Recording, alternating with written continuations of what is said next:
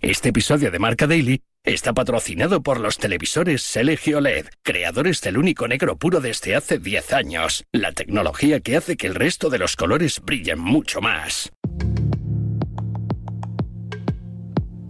Bien, estoy bien, estoy entrenando, estoy feliz al final, estoy en una buena época de, mi vida.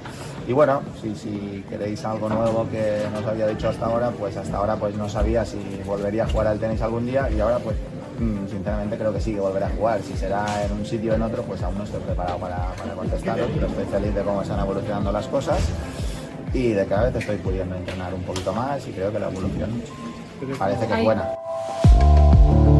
No estoy entrenando sin dolor, estoy con menos dolor que antes, pero sigo con, con molestias y, y bueno, las molestias que tengo me permiten de cada vez hacer más cosas, como he dicho antes, ¿no? Pero si estuviera con cero dolor, pues estaría planteándome, otras cosas y si estuviera con cero dolor sí que os podría decir que, que, que vuelvo tal fecha porque tengo el margen para prepararme para tal fecha.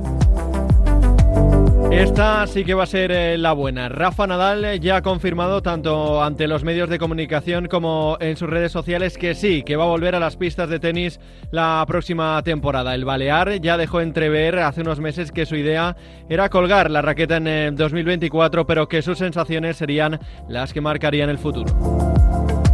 Sin la necesidad de ponerse plazo, Rafa espera poder confirmar en los próximos días en qué torneo volverá a competir. Con el Open de Australia de fondo, Nadal ya afirmó por activa y por pasiva que solo volvería si era para competir y verse cerca de ganar.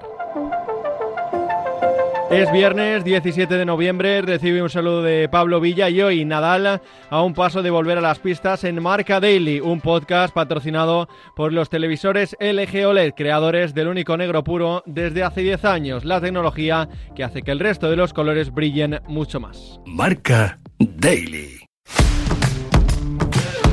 José Luis Escarbajano, la voz del tenis en eh, Radio Marca, y Manolo Pollán, una de las voces más ilustres en el mundo del periodismo sobre el mundo de la raqueta, van a encargarse de darnos algunas de las claves del futuro más próximo de Rafa. Pollán, ¿podemos ilusionarnos con el eh, regreso del mejor Nadal?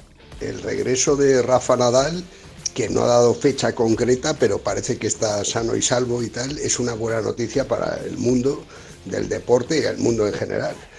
No sé si hoy Djokovic también decía, oye, a ver si volvemos a batallar y tal, y que vuelve un guerrero. Nos lo ha demostrado mil veces que sus regresos han sido buenos. Destacar también, desde luego, en la noticia hay que incluir a Ángel Ruiz Cotorro y todo el equipo de trabajo, y Rafa que está dispuesto a someterse a pruebas científicas, digamos. Sí es una gran noticia, ilusionarnos de que vuelva al mismo nivel o no, eso ya lo dirá él, pero vamos, en las redes todo se ve y está entrenando a tope, así que veremos a ver. Yo creo que es de las mejores noticias que estos días un poco aciagos que estamos viviendo en general, pues muy bien.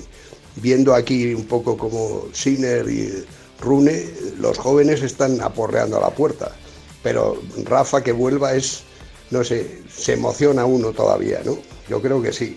José Luis, si Rafa vuelve es porque tiene la seguridad de que volverá a ganar. Por supuesto que si vuelves para eh, disputar absolutamente todo lo que juegue Rafa Nadal. No concebimos ninguno a un Rafa Nadal simplemente estando en las pistas para despedirse y perder en primeras o segundas rondas. Así que está entrenando duro, está entrenando bien, tiene buenas sensaciones y si vuelve eh, a las pistas es porque sabe que va a luchar por, por todo, que va a tener opciones también de, de ganar, llevarse algún título y de completar el que en principio eh, es su último año con serias opciones de, de, hacer algo importante y no solo ir de, de paseo de despedida por las pistas de, del mundo. Desmintió que no volvería en Australia, pero ahora ha confirmado que lo hará pronto. La opción de competir en el primer Grand Slam de la temporada sigue encima de la mesa. Sí, yo creo que en Australia le vamos a ver. Son mis sensaciones después de lo que dijo sobre todo esta semana en, Barcelona sobre su vuelta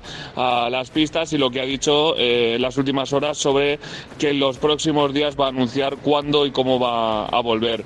Eh, tenía en la cabeza en la, rueda de prensa en en la que anunció este parón hasta 2024, eh, una posible vuelta en noviembre con la Copa Davis en Málaga. Eso no va a poder ser porque España no está clasificada, pero yo creo que los plazos dan para que Rafa Nadal, si sigue entrenando como lo está haciendo y sigue feliz como lo está, pueda estar en, en Australia. Así que yo creo, sinceramente, que que si sigue por el buen camino que lleva ahora mismo, le vamos a ver en Melbourne. Manolo, ¿qué torneos no debe perdonar el de Manacor en su calendario de 2024? El calendario yo creo que debería ajustarse, eh, o sea, no sé si le darán ranking protegido, en fin, pero desde luego tierra batida, por supuesto intentarlo, Roland Garros, están los Juegos de París que se jugarán en tierra, eso ya es más para el verano, y yo no sé si él se ve con fuerza, ahora no sé si va a volver a tiempo para Australia. Los de Wimbledon, hombre, ahí hay que estar flexionando mucho las rodillas, eso que lo piense él. Pero vamos, una tournée con los grandes eventos estaría bien, incluido Nueva York. Veremos a ver si vuelve Rafa, porque, o sea, si queremos ganar la Davis no estaría mal tener a Alcaraz y a Nadal. Pero vamos, que él cuide, diría que tierra batida sobre todo, y más que nada pues París, ¿por qué no va a volver a ganar? O sea, ya veremos lo de la, que si va a ganar más que Djokovic o no, eso ahora mismo no es tema. Djokovic está que se sale, no sé cuándo parará. Siempre que esté en activo, a Rafa Nadal eh, lo debemos considerar como un eh, candidato a todo. Y es buena pregunta. ¿Siempre hay que considerarle candidato a todo? Yo creo que sí ya nos lo ha demostrado tantas veces, o sea, Rafa en el 2006-2007 tenía el, pie que le tuvieron que hacer plantillas los de Nike, las zapatillas, o sea que tenemos suerte de tener a Nadal. De hecho, yo creo que hubiera ganado muchos más slams si no hubiera estado lesionado a veces. Pero bueno, así es, es la vida de los deportistas y Rafa, las lesiones nos han privado de él, pero siempre que ha vuelto y todavía se le ve joven, si no se pone a jugar al golf. Pero vamos, me refiero que Nadal ahora mismo no tiene nada que demostrarse ni a sí mismo y, si es presión que tenga que volver a estar, que vaya cogiendo el nivel. O sea, él con unos cuantos partidos eh, se puede ver si su velocidad de bola está a ese nivel y yo creo que sinceramente a por todo Nadal siempre. ¿En eh, qué torneo sería la mejor eh, retirada posible, José Luis, para Nadal?